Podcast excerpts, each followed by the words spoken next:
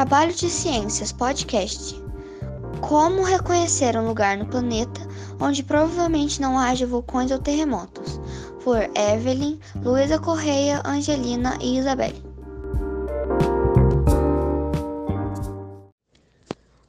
Vulcão. O acúmulo da pressão provocada pela movimentação das placas provoca a descarga de energia, e, consequentemente, a erupção vulcânica. Assim, dependendo da intensidade da erupção, pode haver ocorrência de tremores na superfície, ou seja, de terremotos. Vulcões não aparecem só nos limites entre placas tectônicas.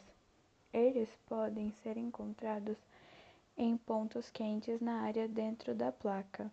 Um exemplo são os vulcões no Havaí. Terremotos.